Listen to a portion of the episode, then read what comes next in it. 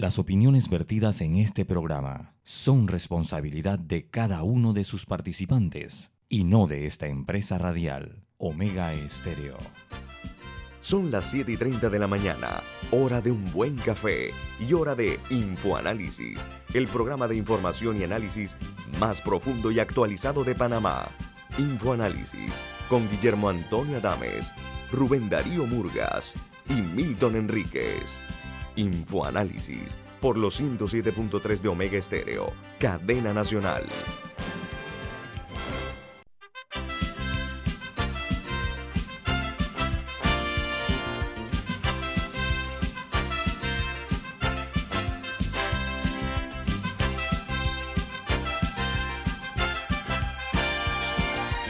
Buen día, señoras y señores, bienvenidos. Esto es Infoanálisis, un programa para la gente inteligente. Hoy es 14 de enero del año 2022 y este programa es presentado por... Por Café Lavazza, un café italiano espectacular. Se puede conseguir en los mejores supermercados, también lo puede pedir en los mejores restaurantes y solicitar servicio a domicilio por internet a www.lavazzapanamá.com. Café Lavazza, un café para gente inteligente y con buen gusto, presenta Infoanálisis. Gracias, Milton. Recuerden que este programa se ve en vivo, en video, a través de Facebook Live. De igual manera, pueden eh, hacerlo en la app de Omega Stereo. En, se escucha también en la página web de Omega Stereo y en el canal 856, canal de Tigo, en sus televisores. Eh, vamos a dar inicio dándoles a conocer a ustedes las noticias que son primera plana en los diarios más importantes del mundo. En Puerto Rico, el gobernador de la isla anunció ayer la prolongación de lo que son las actuales restricciones por coronavirus relacionadas con el consumo de alcohol y el tema de un eh, de las del cierre de restaurantes y negocios durante la eh, madrugada, hora de la madrugada, y la producción eh, también la reducción, perdón, del 75% del aforo de todo lugar en el cual tienda a atender público, áreas eh, abiertas. Mientras en ah, los Estados Unidos se dio a conocer que la Organización Mundial de la Salud emitió un resumen eh, y una recomendación a favor del uso del medicamento baracitine, baracitinib, perdón, eh, que es eh, un factor que va a ser determinante porque dice que eh, con esta nueva medicina y los corticosteroides, perdón, van a tratar de lograr que los enfermos graves puedan salvar las vidas con menor riesgo. Mientras en el Reino Unido la reina Isabel II ha retirado a su hijo Andrés todas las, eh, las, los títulos militares y patronatos eh, reales. El duque de York se encuentra eh, enfrentando una acusación de abuso sexual de menores en los tribunales de los Estados Unidos.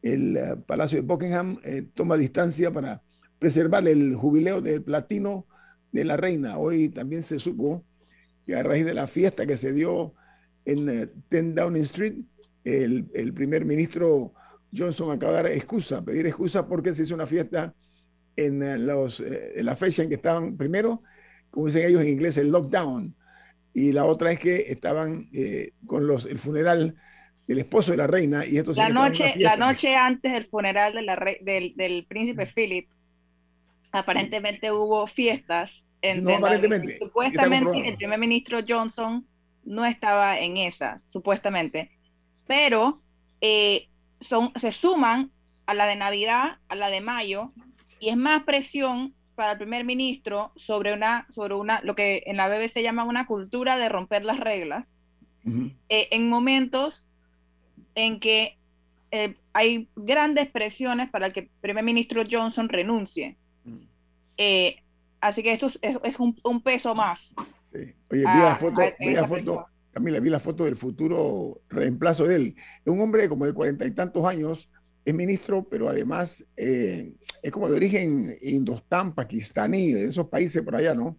Por lo que yo pude ver la foto que salió, que dice que es casi seguro que va a hacer su reemplazo. Un hombre muy joven, ¿eh? 40 y tantos años. Oigan, en Chile, eh, la nota principal es que el presidente electo, Boris, insta a los empresarios a hacer un eh, pacto tributario que además se le señala que los eh, invita a una serie de transformaciones eh, si tienen ellos a bien hacer eh, una, una gradualidad en cuanto a la responsabilidad que tienen que asumir los empresarios. Se reunió con ellos una reunión que dice que fue muy productiva, por lo que he leído.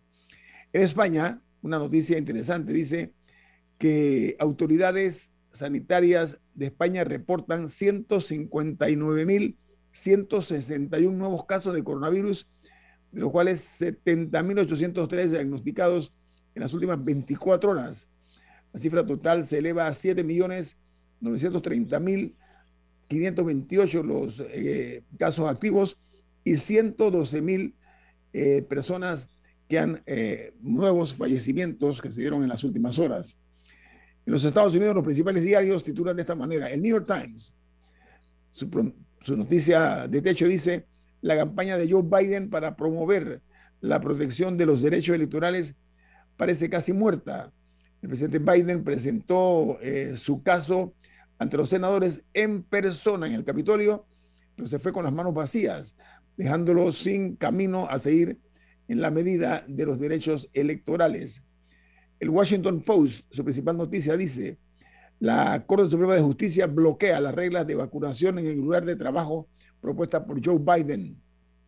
Añade que el tribunal detuvo el requisito de vacunación, prueba de la administración para los empleadores y las grandes empresas del país, pero eh, dice que permitirá eh, una política que requiere para eh, la mayoría de los trabajadores de la salud reciban fondos de Medicaid y de Medicare, los dos fondos para los trabajadores. Y el diario The Wall Street Journal, su principal noticia dice, el Tribunal Superior bloquea las reglas de la vacunación de Joe Biden. El rechazo de la Corte a las reglas eh, de vacunación o pruebas de COVID de la administración para los empleadores privados anuló el esfuerzo más la agresividad del gobierno para combatir la pandemia a través del lugar de trabajo. Dice que este fallo resuelve eh, un tema que era divisivo para las empresas. La noticia más importante en Argentina es que la inflación anual, presten mucha atención en Argentina, que ahora mismo una, está a punto, parece, de lograr un acuerdo con el Fondo Monetario Internacional, lo que escuché eh, recientemente, dice que en Argentina eh, la inflación anual fue de 50.9% y el presidente Fernández dijo Esperemos eh, que esta senda descendente se mantenga. Además, pidió perdón, un esfuerzo de todos para encontrar una solución.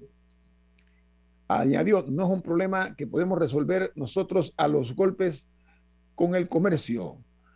Mientras eh, la principal noticia que se identifica eh, en Guatemala, que dice que la vacuna Sputnik de fabricación rusa eh, es menos eh, usada desde el mes de octubre pasado en Guatemala. La autoridad de salud han utilizado el 31% de las 8 millones de vacunas que fueron pagadas al Fondo Ruso de Inversión Directa. Son, lamentablemente, es un desperdicio aparentemente. Y una noticia buena, han identificado en un estudio que el virus de la mononucleosis es la causa principal de la esclerosis múltiple. Esto lo logró un equipo de investigadores de la Universidad de Harvard que analizó eh, las, ah, los datos de una base de 10 millones de soldados estadounidenses que fueron algunos tratados con la enfermedad. 800 soldados habían estado eh, anteriormente eh, con el contagio este del, del, virus este de la mononucleosis. En el Perú, más de un millón de casos asociados a la salud mental se atendieron eh, presencialmente en el año 2021. Esta cifra representa un incremento de 20% respecto a los eh, casos tratados en el año 2020. Dice que al eh, menos 200 mil personas en el país van a, están ahora mismo atendiendo este tipo de casos y en el mundo se cuantifican 200 millones de personas con la pandemia esta de la salud mental. Y en México, este país suma más de 43 mil nuevos casos de coronavirus por segundo día consecutivo. Dice la nota que 148 eh, muertos y es que eh, el acuerdo, eh, de acuerdo a la Secretaría de Salud, han reducido a siete días el aislamiento por la COVID-19. Y en El Salvador, las compras de Bitcoin hechas por el presidente Bukele están envueltas en eh, secretos, dicen los medios informativos especializados como Bloomberg y Business eh, Institute, eh, que son especializados en tipo de finanzas. Business Insider debe ser. ¿Ah? Business Insider. Business Insider. Oiga, y en Colombia se registró el fallecimiento por coronavirus que los mismos han crecido un 40% en un solo día en Colombia. Dice que ayer registraron 96 decesos, mientras las autoridades de salud anuncian el inicio de una cuarta ola de la pandemia. Mientras en Costa Rica la salud, eh, el sector salud entregó eh, una, eh, autorizó una fiesta de mil personas y ni siquiera se dedicó a fiscalizar los protocolos. Hay un número importante de fotos y de videos que muestran esto. Se hizo una, una hacienda en Costa Rica que muestra los, las aglomeraciones de las personas sin máscaras en ese país que tiene también problemas con la eh, dispersión del eh, virus de la COVID-19. No sé si tiene alguna noticia de ustedes, Camila o Milton, para entrar. Diga usted, Camila. Sí, no, me gustaría destacar, eh, el presidente Biden está sufriendo una enorme derrota con su ley con, unas leyes que, él proponía para hacer como una especie de estándares federales a la hora de votar, mm. porque en Estados Unidos las reglas varían por estado. Entonces, eh, por ejemplo, hay estados que requieren eh, un documento de identidad personal, que uno presenta un documento de identidad personal como una, como una cédula, el equivalente a la cédula en Panamá, pero en Estados Unidos hay muchas personas que no lo tienen y que eso, por ejemplo, es una barrera para el voto, y eran varias, varias, varias cosas. Pero la retórica que utilizó un poco para pasar la ley fue muy criticada como, como extrema, incluso por otros demócratas que, que, que consideran que la retórica que él, utilizó, para promover estas leyes era un poco demasiado antirrepublicana. Entonces, eh, quienes están quienes le están poniendo el freno a esta ley, de hecho, son dos demócratas, porque él necesitaba, él necesitaba varias cosas. Eh, lo primero es que él estaba solicitando que se eliminara el, filibuster, que básicamente es que él iba a requerir por este tipo de ley 60% de los votos. Él estaba pidiendo que, eliminaran eso para nada más necesitar una mayoría simple. Eh, le fue negado. Eh, y también, y aún si lo hubiera logrado, hay dos demócratas que o sea, no iba a tener el, voto, el voto de, todos los demócratas en el Senado, eh, porque hay dos que se opusieron. Eh, una de ellas fue la de Arizona, que su argumento es que este tipo de leyes iba a promover mayores divisiones en el país de, la que ya, de las que ya hay. Entonces, más allá del contenido de la ley, esto es una derrota más para el presidente eh, de Estados Unidos, Joe Biden, que se vendió como el gran negociador, que él por muchísimos años había estado en el Senado y que él sabía negociar con ambas partes, etcétera. Bueno, como presidente, ya, ya con este suma varios, varias derrotas en el Senado, que no se la puede atribuir a simplemente, ah, es que la mitad son republicanos, no, porque, porque no ha sabido negociar, o sea, no ha sabido quizá enfocarse en las cosas que debía enfocarse y ha perdido tiempo en otras, eh, pero en términos de resultados no, no le está yendo muy bien. En lo que tú mencionas, eh, Camila, para los panameños nos parece sorprendente que en Estados Unidos, en varios estados, tú puedas votar sin un documento que identifique quién eres tú. y que tú simplemente te presentas y votas y que pedir una identificación válida con tu fotografía se considera un impedimento al voto. Para nosotros en Panamá, una persona, un sistema que permita eso es un sistema que está proclive al fraude, porque yo me puedo presentar en varios recintos, decir un nombre cualquiera y votar. Eh, entonces, el que un sistema te exija que haya un registro, que exista un documento de identidad con fotografía, y pruebas de identidad para que solamente puedas votar una vez, en Panamá es lo normal. Pero en Estados Unidos ese tipo de requisitos algunos los consideran un impedimento al voto, lo cual a mí me parece sorprendente. Gracias, Víctor, muy amable. Bueno, vamos al corte comercial. Al regreso tenemos un invitado importante para hablar un tema o varios temas de interés nacional. Viene más aquí en Info Análisis, un programa para la gente inteligente.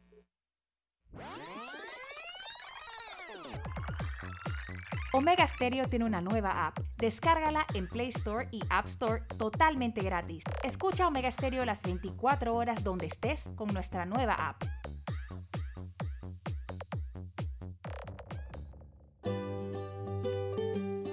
En la vida hay momentos en que todos vamos a necesitar de un apoyo adicional.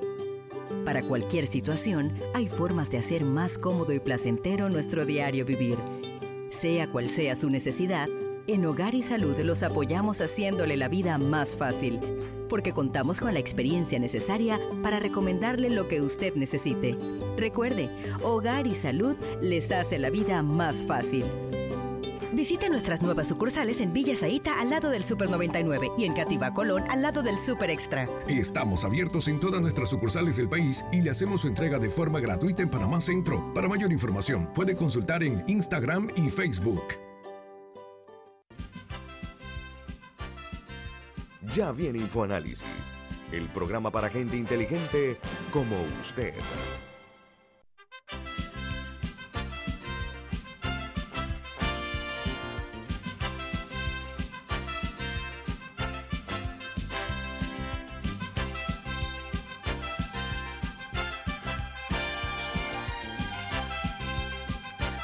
Don Milton, usted tiene un mensaje eh, importante. ¿De qué se trata? Así es. En Banco Aliado te acompañamos en tu crecimiento financiero. Ahorra con tu cuenta Más Plus, mejorando el rendimiento de tus depósitos. Banco Aliado, tu aliado en todo momento. Puedes visitar la página web de Banco Aliado en www.bancoaliado.com y también puedes seguir a Banco Aliado en las redes sociales como arroba Banco Aliado. Banco Aliado tu aliado en todo momento. Bueno, amigos, esta mañana está con nosotros el excontralor José Chembarría, que nos distingue con su participación aquí en Infoanálisis. ¿Cómo está usted, licenciado Barría, Chembarría? Muy buenos días, Guillermo. Eh, muy buenos días, Camila, Milton. Muy buenos días a todos el personal de la emisora y los estimados radioescuchas. Me encuentro muy bien, gracias a Dios, eh, recibiendo un nuevo año eh, y deseándoles a ustedes felicidades en este año 22 y el año del tigre. El año del tigre, muy bien. Ella, licenciado Chambarría, hay eh, pruebas eh, fehacientes de que se han aflojado los nudos de control, lo que es el gasto del Estado, los, los ingresos y versus los ingresos. Aquí hay una situación realmente de abuso que se ha venido dando por décadas, ¿no? En el uso de los dineros del erario. Eh, hoy estamos frente a una situación que realmente es sorprendente, porque en medio de esta crisis que estamos viviendo, la crisis económica y sanitaria, eh, hay 10 alcaldes, 10 alcaldes a nivel nacional que le cuestan al erario público 1.159.000 dólares en gastos de representación, de movilización y además de dietas. Eh, tienen salarios que van de 17.350 hasta 12.250 ¿Qué opina usted de eso? ¿No se puede poner un freno a eso, eh, señor Contralor? Eh, si te lo pongo en la perspectiva macroeconómica eh, o macropolítica, creo que el problema que estamos teniendo los panameños no solamente es el, el gasto público un poco desmedido y descontrolado y probablemente ineficiente sino que este gasto público lo estamos financiando con deuda. Eh, ahí comienza eh, uno de los primeros problemas que tiene la economía panameña y que no nos estamos dando cuenta o nos estamos dando cuenta y miramos para otro lado. La deuda pública ya ha subido a 42 mil millones de dólares eh, y todas las estimaciones es que pronto llegaremos a 50 mil millones de dólares porque la diferencia entre el, gasto público y, y, los ingresos que recibe el gobierno nos dan aproximadamente un déficit anual de aproximadamente 2.500 millones de dólares. Si a este déficit anual de 2.500 millones de dólares le agregamos este, los contratos que tiene el gobierno a través de la contratación de asociación pública privada eh, y, las, y los llaves en mano, particularmente los llaves en mano, eh, hay que agregarle 1.600 millones de dólares en llave en mano que hay que pagar al contratista cuando lo termine. Y es muy peligroso si estos proyectos de llave en mano están financiados por banca estatal. Eh, eso es un problema porque lo que pasa es que este, se le traspasa la factura al banco estatal y decirle, bueno, sí, aquí yo tengo esta, esta cuenta por cobrar al gobierno, este es un banco estatal, eh, hágame un leasing o lo que fuera. Yo, uno de los primeros problemas que vamos a tener los panameños eh, va a ser el manejo de la deuda pública. Ahora estamos todos tranquilos, nos estamos endeudando, ya vamos por 42 mil millones de dólares, pero no es cierto que la deuda nueva no se pague y que la, eh, que la deuda vieja se, no se pague y que la nueva se deje envejecer.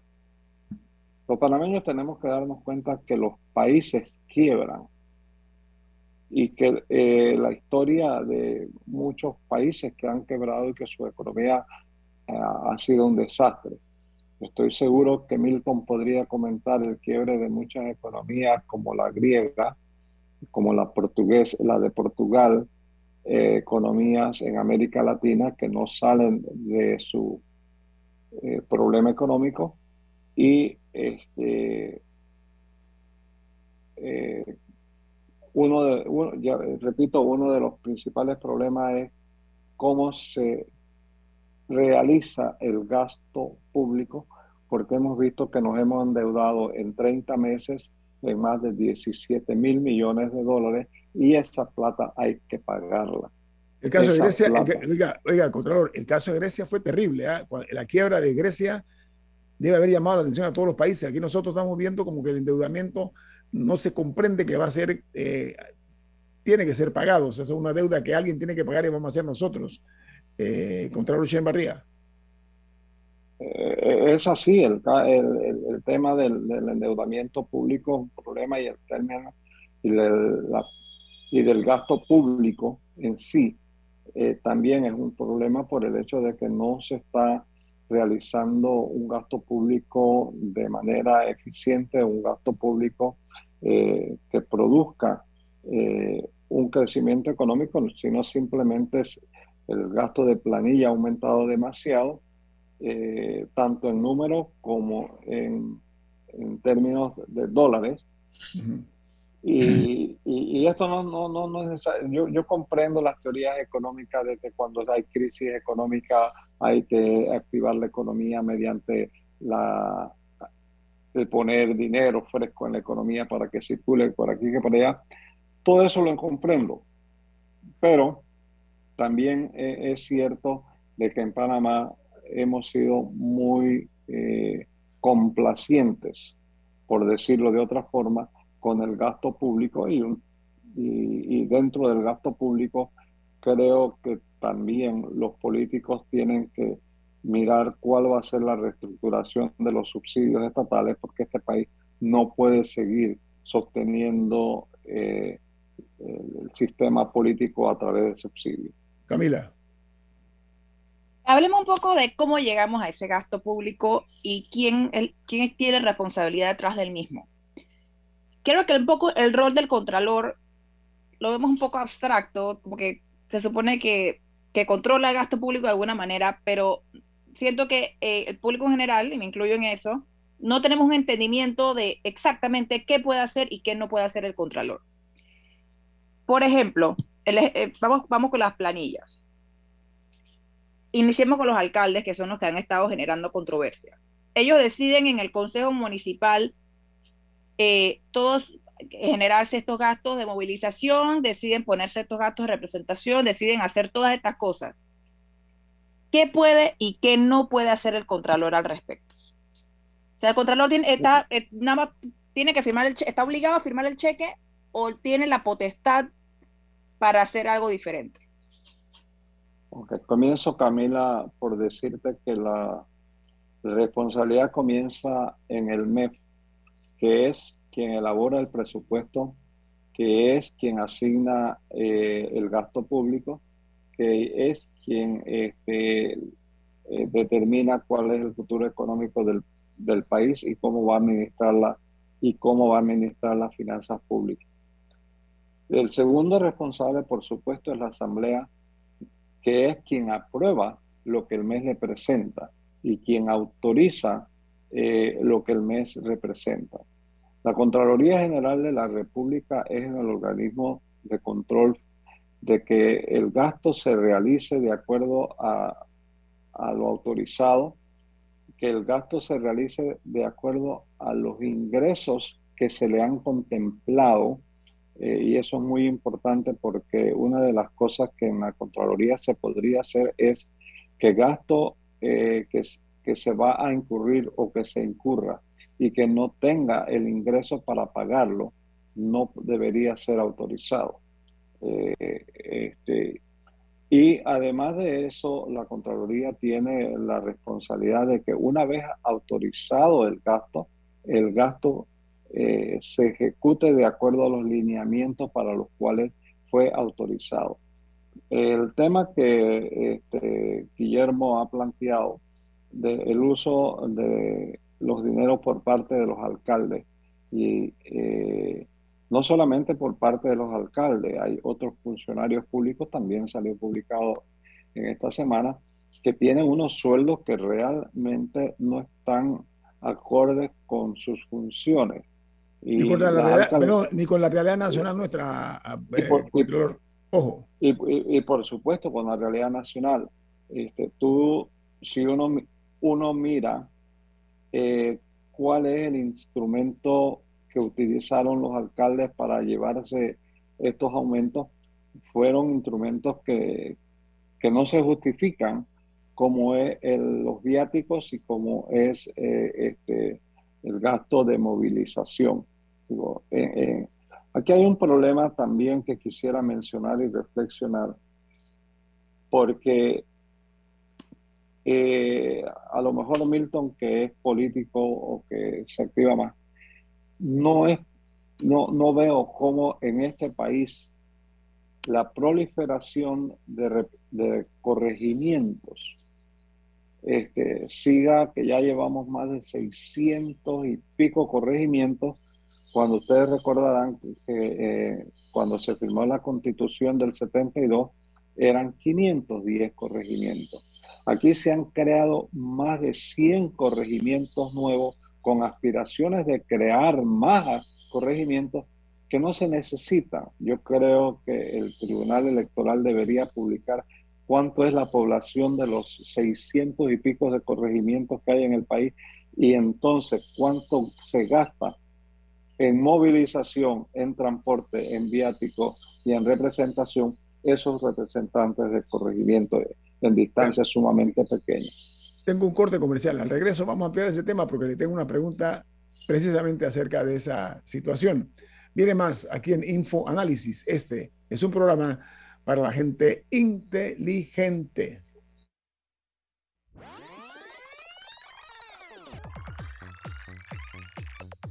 Omega Stereo tiene una nueva app. Descárgala en Play Store y App Store totalmente gratis. Escucha Omega Stereo las 24 horas donde estés con nuestra aplicación 100% renovada.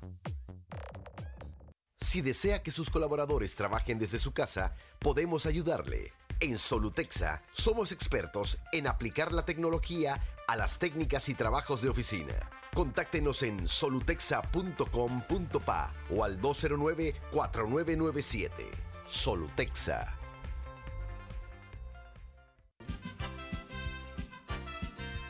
Ya viene InfoAnálisis, el programa para gente inteligente como usted.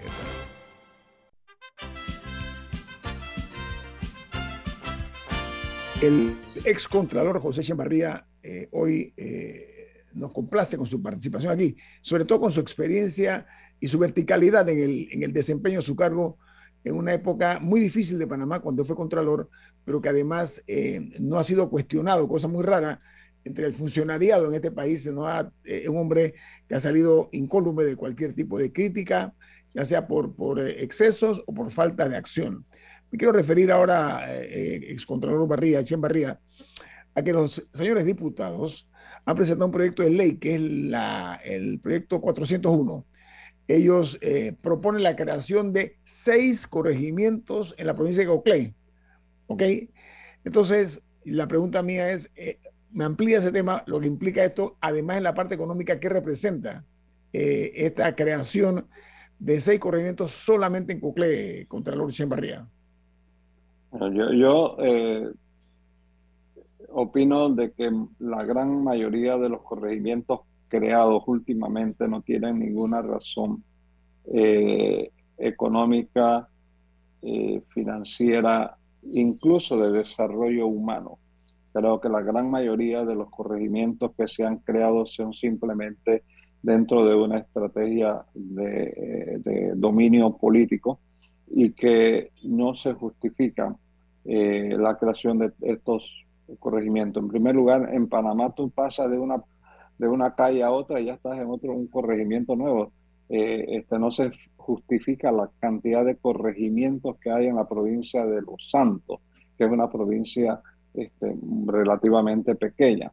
Eh, los corregimientos que se han estado creando en las comarcas, los corregimientos que se pretendieron y se crearon en Boca del Toro. O sea, la solución, vamos a ponerlo en esta perspectiva, Nito, la solución a los problemas de desarrollo económico, de pobreza, de educación, eh, este, de justicia, de los problemas esenciales de los cotidianos, los cotidianos de Panamá no se resuelven mediante la creación de representantes de corregimiento ni de corregimientos nuevos. Este es un país pequeño, este es un país que ya 504 corregimientos eran demasiado y ahora tenemos más de 600 corregimientos. Sí, estamos llegando a los 700. Ahora, me gustaría regresar brevemente a exactamente qué puede y qué no puede hacer un contralor. El contralor, por ejemplo, con las planillas. Sabemos que hubo un esfuerzo en la administración pasada en un momento en que, que supuestamente iban a revisar qué, qué funcionarios de la planilla de la Asamblea estaban yendo a la Asamblea y cuáles no. Pero a un contralor le presenta, la, Asamblea actual, a un contralor X le presenta, aquí está mi planilla. El contralor tiene poder para decir, no voy a firmar esos cheques o, está forzado a hacerlo. O sea, ¿qué, ¿hasta dónde llega el poder de un contralor? ¿Qué, ¿Qué está obligado a hacer y no tiene de otra? Y dónde sí tiene una responsabilidad de hacer algo. Yo te diría, Camila, que miráramos tres criterios. El contralor primero tiene que verificar si las personas que se están nombrando eh, no tienen ningún impedimento legal desde el punto de vista de que haya sido eh, ajusticiado y que se le haya limitado su participación como funcionarios públicos. Ese es uno de los primeros controles que se hace. Lo segundo es que no sea un funcionario público con doble salario fuera de los que la ley este, eh, permitía. ustedes acaban de ver lo que acaba de ocurrir, de que en Panamá eh, se manifiesta de que un funcionario puede tener doble salario. Eh, eso realmente no solamente puede ser inmoral, sino que además de ser inmoral, no es posible que yo le esté pagando salario a una persona en una institución del gobierno en la cual debería funcionar ocho horas al día, pero además de eso le estoy pagando salario como representante de corregimiento como alcalde.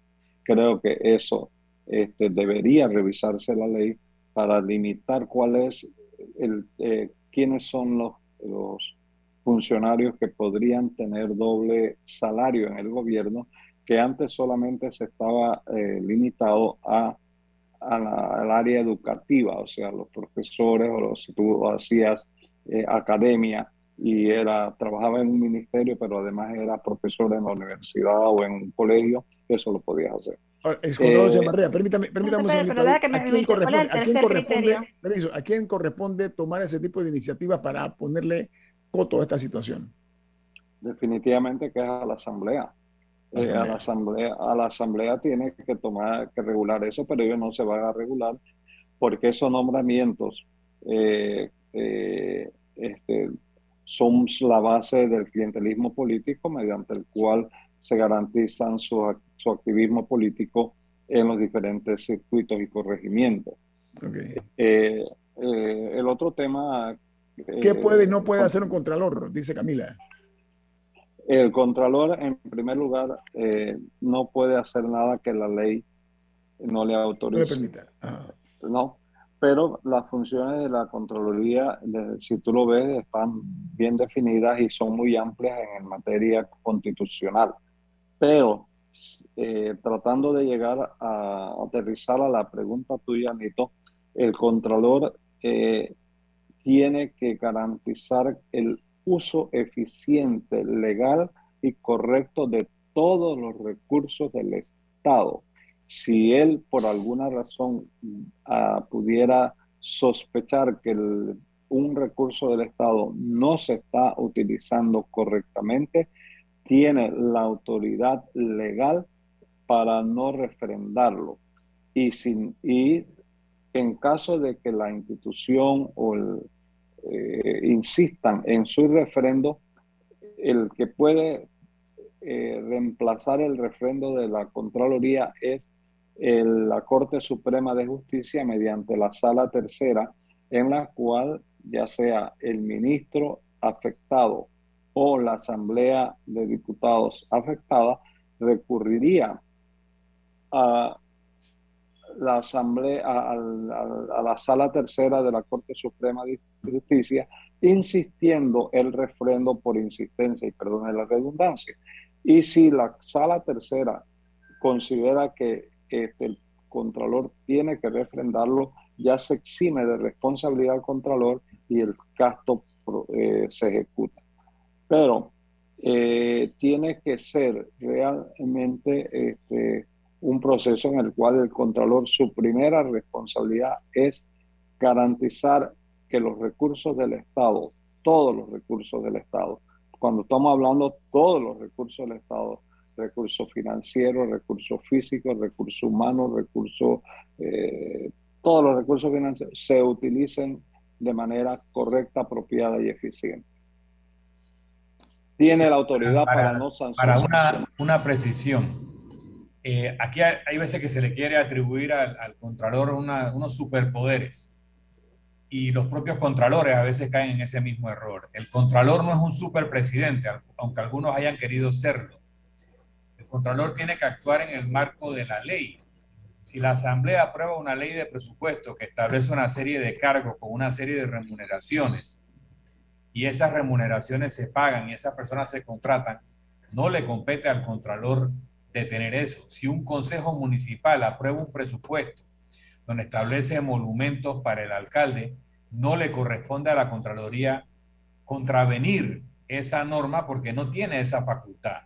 A quien hay que reclamarles al Consejo Municipal, a quien hay que reclamarles a la Asamblea Nacional o al Ejecutivo y la Asamblea Nacional en su corresponsabilidad con la aprobación de la ley de presupuesto.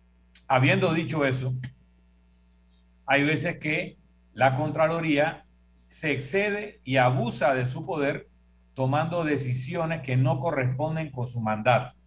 Y también hay un mal diseño en el modelo de Contraloría que tenemos nosotros porque tenemos en la misma institución el control previo y el control posterior casi todo, para no decir todo, lo que se hace cuando hay un sistema de control previo ha sido refrendado por la Contraloría antes de que se haga. Mal puede la Contraloría luego investigar algo que refrendó, en lo cual es cómplice por haberlo refrendado cuando se considera de que no es apropiado el gasto.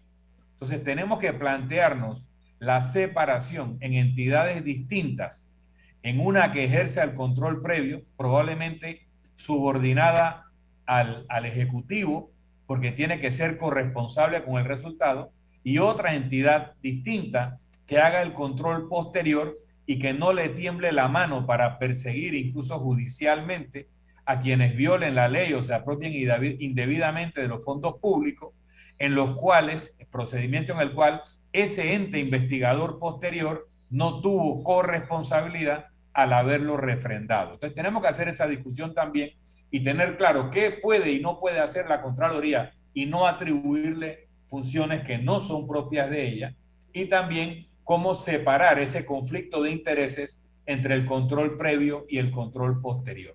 Gracias, Milton. Pero, oiga, ex Contralor, eh, eh, invitado esta mañana aquí, José Chambarría, retomo el tema de la desproporción o la forma tan desproporcionada como se aumentaron los salarios de los alcaldes. Mi pregunta es la siguiente. En este país hay decenas de miles de personas que han perdido sus empleos, ¿sí? Muchísimos perdieron el empleo y muchas empresas están en malas condiciones o una precaria situación económica. ¿Cómo es posible que quepa en la cabeza de alguien que en medio de esta crisis se aumentan el salario de estos señores de una forma desproporcionada, como dije. yo creo que, eh, eh, déjame primero hacer un comentario en, lo que ha hecho Milton, que es un, un, planteamiento que yo estoy de acuerdo en que la Contraloría General de la República tiene que buscar mecanismos para reestructurarse, sobre todo ahora cuando la tecnología eh, este, ha realmente eh, eh, cambiado los modelos de negocios y la forma de, aplicar modelos de negocios. Pero para cambiar la función de la Contraloría General de la República se tiene que primero revisar el título constitucional que le asigna las responsabilidades a la Contraloría General de la República y segundo, eh, modificar eh, la ley o, crear una nueva ley eh, para la Contraloría General de la República. mientras esta, esto no se dé, la Contraloría General de la República sí tiene la responsabilidad de velar porque los recursos del Estado se utilicen apropiada y correctamente, ya sea que lo haga en, en control previo, en control concomitante o en control posterior. Yo no estoy en desacuerdo con la posición de Milton de que la modernización del Estado moderno pasa por la modernización de las funciones y, de los modelos de negocio y, procedimientos de la Contraloría General de la República. En cuanto a tu pregunta, eh, Guillermo, este, es eh, una bofetada, por no decir de otra forma, una falta de desconsideración al, al, pueblo panameño, que eh, algunos funcionarios públicos, porque no solamente este, se está dando el caso en representantes de corregimientos y alcaldes, sino en muchos funcionarios públicos que tienen unos salarios que no están de acuerdo eh, ni a las funciones que realizan ni a la realidad nacional. Vamos a ponerlo en esos dos parámetros. No están de acuerdo con las funciones que realizan y no están de acuerdo con la realidad nacional. Y fuera de eso, algunos de ellos reciben doble salario. Entonces, eh, este, eso, para ponerlo en términos muy, muy suaves, es una bofetada a la realidad del sufrimiento de los panameños. Ahora lo, lo, lo comprendemos porque eso es parte del clientelismo político, eso es parte del modelo eh, de las prácticas políticas que les garantizan a ellos su reelección o que les garantizan a ellos poder financiar eh, sus campañas electorales. Fíjate, un corte comercial, ex Contralor Barría. Eh, quisiera formularle una pregunta más, y me imagino que Camila o también, con relación exactamente a ese tema. ¿sí? Viene más aquí en Info Análisis. Este es un programa para la gente inteligente. Omega Stereo tiene una nueva app. Descárgala en Play Store y App Store totalmente gratis. Escucha Omega Stereo las 24 horas donde estés con nuestra aplicación totalmente nueva.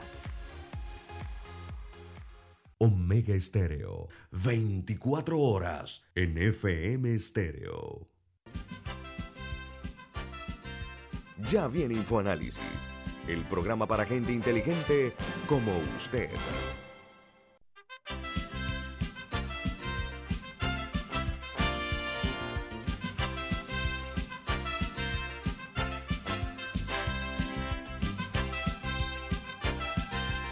Bueno, excontralor Barría, eh, ya para terminar, eh, una pregunta.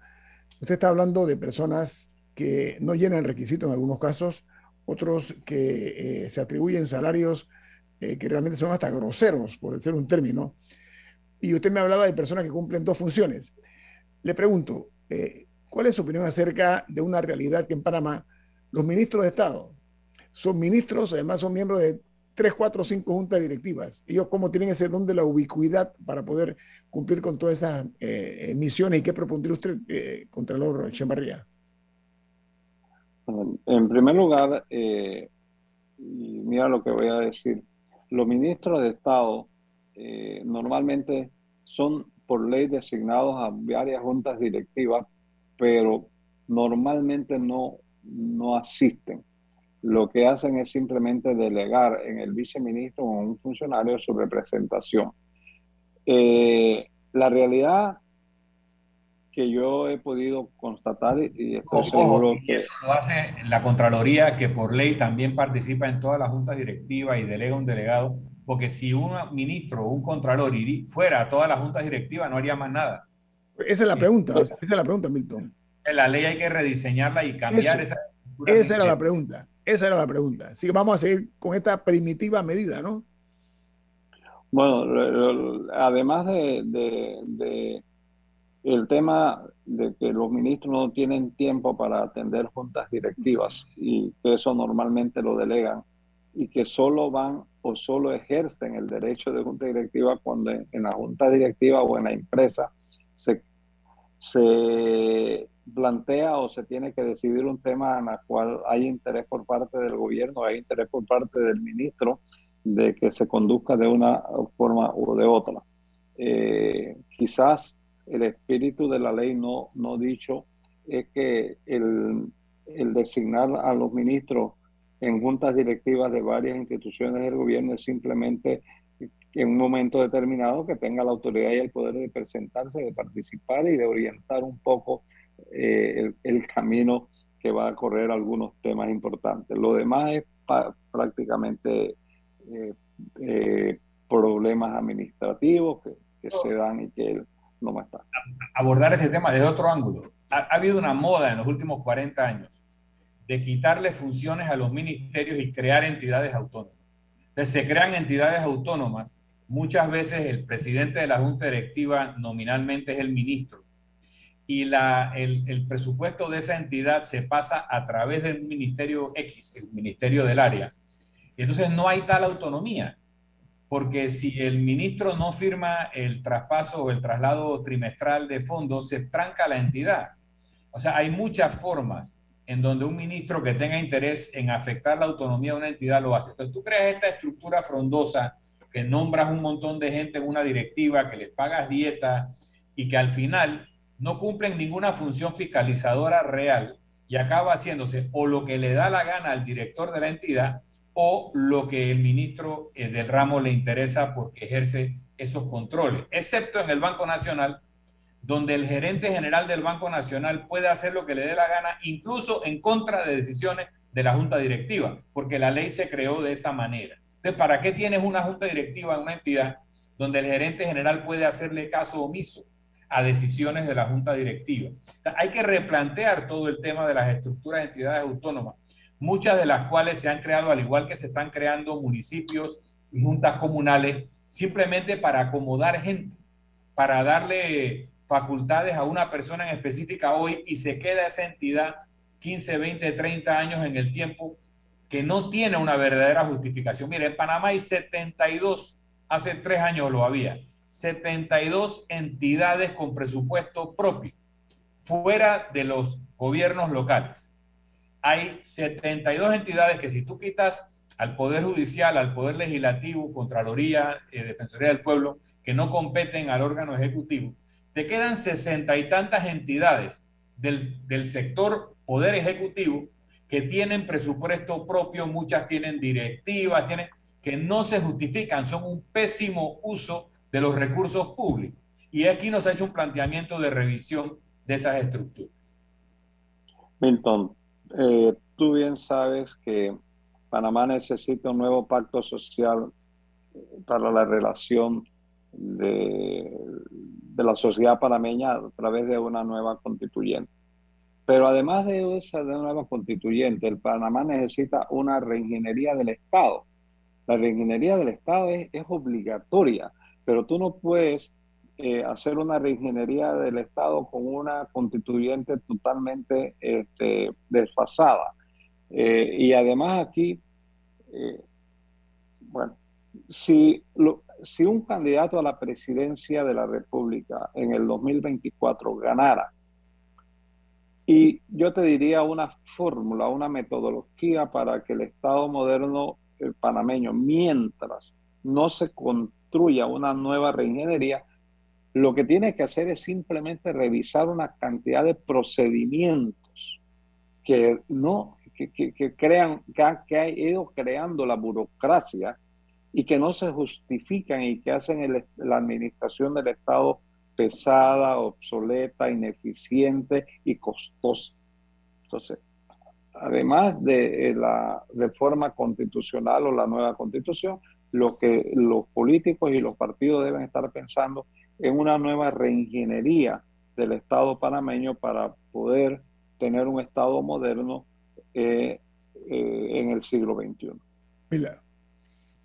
Entiendo lo que comentaba Domilto más temprano de que hay decisiones que le competen a la asamblea o al consejo municipal y que hay veces que se le, se le asignan responsabilidades, por lo menos en términos de opinión pública, al contralor que no necesariamente tiene.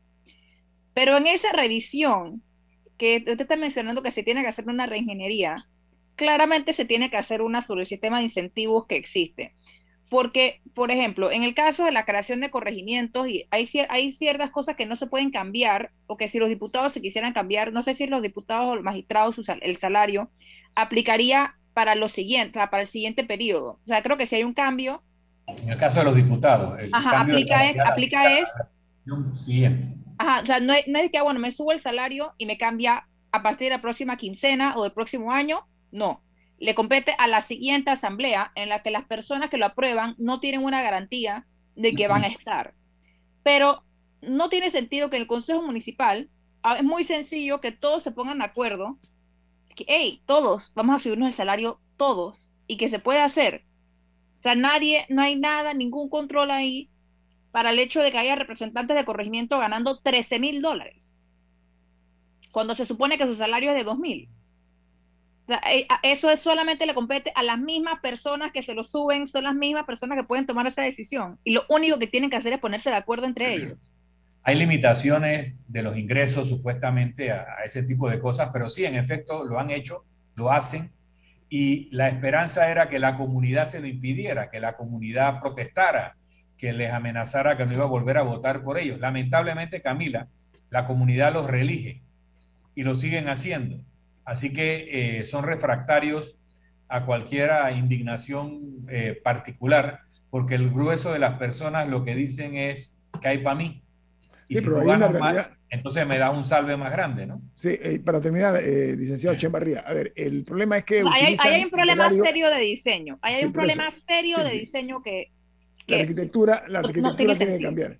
Pero ¿sabe qué, licenciado Chembarría? El problema, entre otras cosas, es que utilizan el erario como su patrimonio privado, o sea, como si fueran dueños de ese, de ese erario y después lo utilizan hasta para enriquecerse. Entonces, dentro de esa fórmula que usted plantea, y estoy de acuerdo, siglo XXI, un nuevo modelo de, de, de, Estado, ¿Qué se requiere para eso, para ponerlo en marcha? Eh, tenemos tres minutos.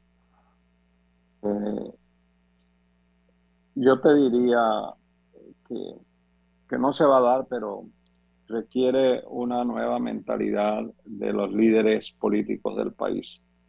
Eh, eso no se va a dar porque eh, los líderes políticos no han comprendido todavía cuál es la visión y la misión de un mundo moderno. Eh, se requiere un proyecto de país que no tenemos un proyecto de país este, y se requiere que la sociedad panameña todos seamos mucho más beligerantes en cuanto a la administración del Estado.